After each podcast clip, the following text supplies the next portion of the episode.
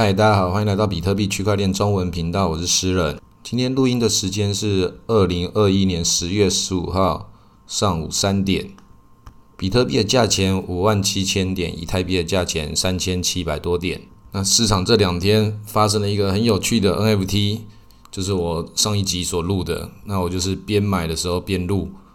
然后它给我很好的回报，涨得非常多倍。那我自己。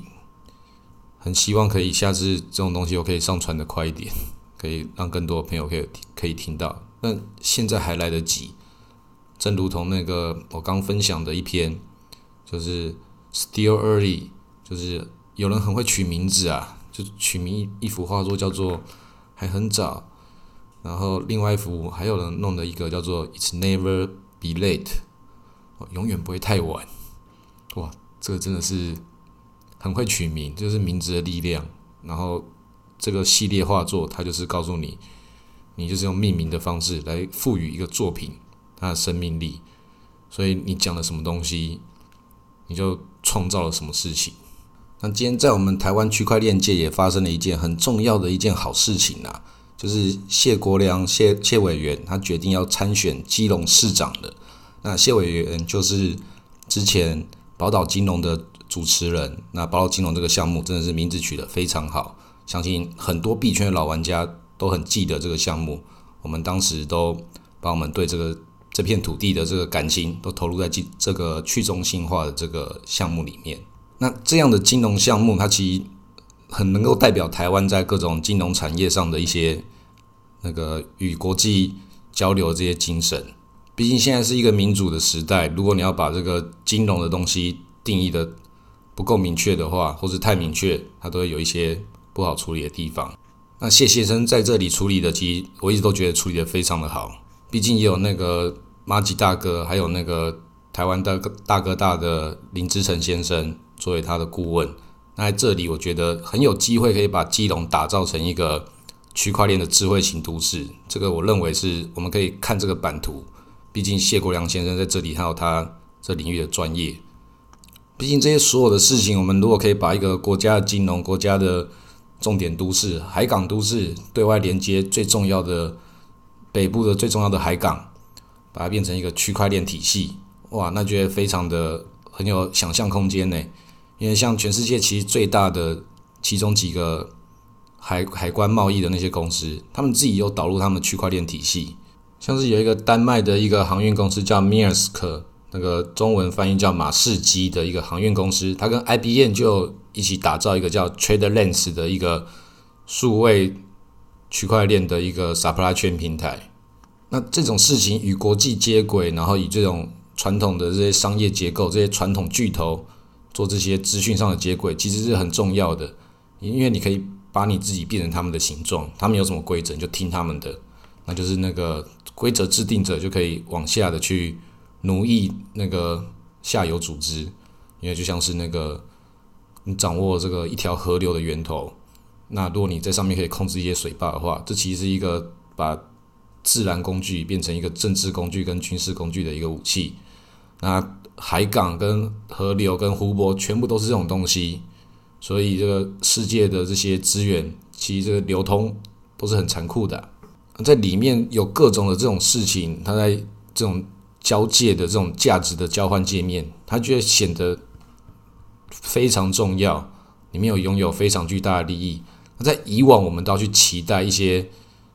政治人物他们自己的那个青年道德操守，看他们的形象表现怎么样。但如果我们加上了区块链的东西，那个慢慢的把这个人的事情跟制度的事情能够分离开来，人就只需要去表演他们表演他们的那个。品味表演他们对事情的愿景，那让行政的事情让规则自己去运行，这就是法治世界的重要。那区块链这种东西虽然现在是没有法治的，但是它全部都是有记录的。我们可以看到这些金钱的流向从哪里到哪里，它其实都是可以依据原来的这个时间回去溯源到最源头，都是找得到的，就像是一条河流一样。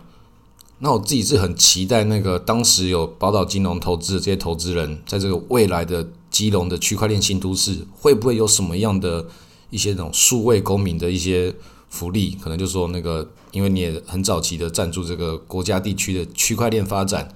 所以基隆海港那边有什么样的区块链相关的一些红利啊，或是一些有的没有的这些钱，就可以回馈到这些早期投资人手上，然后政府的法规也要往这边推动，相信谢委员会有这个野心的，为国家更好，国家的栋梁。啊，我很期待他在他的证件发表会上面可以多讲一点区块链，还有告诉大家，这个区块链，即便政府有可能有来自一位国民党的谢国良委员成为区块链的市长第一人，但是还是要告诉大家，这种政府的力量跟人民的力量是不一样的，因为未来的趋势就是政府跟这些公司的机关都越来越小，慢慢会被区块链那个去中心化组织那个道化。让那个政府的职能能够把行政程序交给这些数据的事情，让规则自己去运行，让这个数据库自己去把这件事情整理出来，人类只剩下去观测跟做出未来的决策的两个方向而已。这样的话就可以减少很多这种不必要的一些沟通，以及一些政府单位跟一些人际关系的事情。也会少了很多这些贪官污吏的事情啊，所以政府要推动区块链这种事情，它其实对政府来说是反直觉的，甚至很多政府也会去污名化区块链。那在我们这种言论自由台湾，我们就各种消息我们都听得到，那就是看人民的智慧了。那我们就看谢国良谢谢委员如何告诉大家，他要把宝岛金融的。这个事情跟我们未来国家的整体计划，我相信这样做下去，一定可以慢慢的让整个国家都往前进，能够有更好的进步发展，更加透明。不过也不是所有的区块链这种事情都是说区块链好像很无敌，还是要有一部分跟实体社会这边的法治接轨，因为有些东西不是那个技术就写得进去的。那至少在这个阶段，区块链还没办法取代大部分的工作的时候，法理社会制度还是很重要的。那我觉得台湾跟国际以来，我们跟那个美国比起来，绝对是没有那么厉害的这种整体的会计系统。美国他们也很强，强大到说很会做假账的这些安农公司，这种事情也都有发生过。但是那还是一套这运之有年，而且看得出合理的法规的条理系统。法规一定都是利益是好的，那利益好的这讲起来就会很幼稚。其他利益一定是为了某些目的的。那这目的可能会随着时间而改变，所以这种法规都是要调整。那其越单纯越好的法规，当然可以越修越少，跟写程式一样，程式他们写的越简洁越好，这都是一样的事情。那我自己很建议，那个所有的这种事情，我们先从最源头开始，我们从那个谢国良谢委员之前主持的宝岛金融，我们从那边的财务开始来，把全台湾的这个区块链项目作为第一个示范，把财务状况跟合理的。现实法规跟传统金融法规接轨的这个界面，我们该如何调控，弄出一个大家都可以接受，然后让这个城市更好，让整个台湾更好的一个一个方案？因为其实说实话，到现在我们对这个东西的计划，我们还是有点看不太懂，不太了解。那正如同我在节目以前都一直说过的事情，就是你要去看那些聪明人做什么，他们在做什么事情不一定看得懂，但是我们跟这些聪明人做的事情，我们去思考他的动机。思考他做这些事情的脉络，还有他周遭相关的利益关系是什么？他为什么会做这样的事情？你就可以知道说，一个国家体系就是从每个最小的人到每个一层阶级、一层阶级不同的这个权力的系统跟这个商务结构的流动，它一定就会产生它自己的内部文化。所以，去中心化自治组织这个东西，这种自治概念，它其实很适合我们在这种时候就把它慢慢的把它搭建起来。因为现在这就是这个市场接下来在吹的风气，这都是一直每个人都在讲的个关键字。我们这个时候 NFT 还没吹完，但是我们倒也同时在继续的讲，呃，大道至简，大道之行也，天下为公。那刚刚这些说明都是我作为一个中华民国国民、台中市民的一种想法，就是基隆港、台中港、高雄港都作为港都，都是对这种。国家城市发展，海港、海洋是一件很重要的事情，所以我现在就要切换身份，成为那个西安公国中华办事处这边伯爵办公室的负责人，想要对刚刚讲的这些事情提出一些我国的看法。因为同样都是来自海洋的国家，来自海洋的国家就来自大海的规则。最重要是那个海洋的环境保育一定非常重要，因为每个国家这种贪污的事情一多了，就有真的很多很腐败、很罪恶的事情，那就会很多像那个废油、废水一样，就灌到一个国家最重要的几个海港，然后我们有很多千千万万的的原因告诉我们，我们不得不做那么肮脏的事情，就让我们的海洋变得很糟糕。那这件事情其实不是很好的，因为我们只有一个海洋，那我在小琉球那边的那个海洋就非常的干净。那基隆港它毕竟是一个比较工业化、比较它的那个商业性质的需求，但是我们在区块链这个帮助之下，是不是可以把这个刚刚讲的一些 IBM 啊那些搞这些事情的 Hyperledger 那个快轨公司，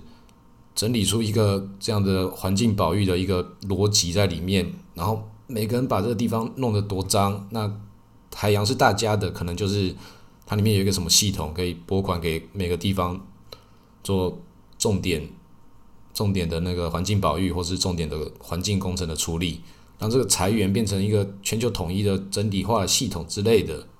不然的话，其实每一个人都在做的事情，都是想办法汲取自己身边的资源，包含自己那个，不管是海洋也好，或是山林也好，或是城市里面居住的这些韭菜人民也好，就每个人到一个一定的位置的时候。做事情都不一定是对的，有时候都很非常脏，非常的丑恶。所以我相信谢委员要推动区块链，就是要把这种事情都一步一步的来从我们的生活中消失，让我们有一个更好的一个社会，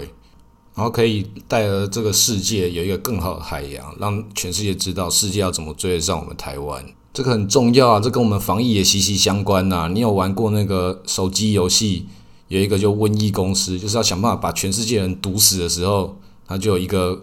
就是这个航运这边，你如果注意这个卫生或是各种的这种筛选不够确实的话，那真的也会影响到防疫。所以，我们区块链可以做很多事情啦，就是守护这些卫生的事情，然后还有一些政府很肮脏的事情，或是一些公司在一些状况之下 be be evil 的一些事情，像 Google 一直勾搭 Don't be evil，那最近他们政策换成更好的，跟脸书一样好，那个照顾大家言论自由的这种状态。那我们都是要非常的遵守这些规则，让大家知道我们要共同维护这个更好的世界。那我最近建议大家，就是过去的各种的投资，很多人可能会失败或者成功都不知道。但是不管怎么样，只要你有一些钱，你就把它拿去买狗狗币。如果你认为你有想要做什么善事，都不要做善事了，都拿去买狗狗币，先为自己好。拿去买狗狗币，如果真的赚到钱了，你再用你的能力所为去做善事，因为狗狗币它就是这样的精神。如果你就是身为一个善良的穷人、开朗的穷人，像那个佐贺的超级阿嬷一样，那你就可以一年之中拿出一笔钱在狗狗币，你认为最适合去跟他一赌的时候，你就去赌。那赌失败了，你就把它留给你的小孩，留给你的家人，就是客户他们说。等你有一天看到它涨赢比特币的时候，你就要把它卖掉，成为我们的传家宝啊！就是狗狗币，就是穷人的比特币，就要从这个时候开始。那也比较合理的一些理性的技术面来讲，就是狗狗币已经下滑啦，对比特币跌那么惨，然后对美金也跌那么惨，在这种时候，就是那你加减买一点，不是一件很合理的事情吗？甚至有些人都要把自己的比特币来卖掉来买狗狗币了。这也是一个很合理的一个状况，反正就支持这边嘛，支持这种理念，支持精神。反正比特币就是狗狗币，狗狗币就是比特币，它一体的，它是比特币体系之下的一个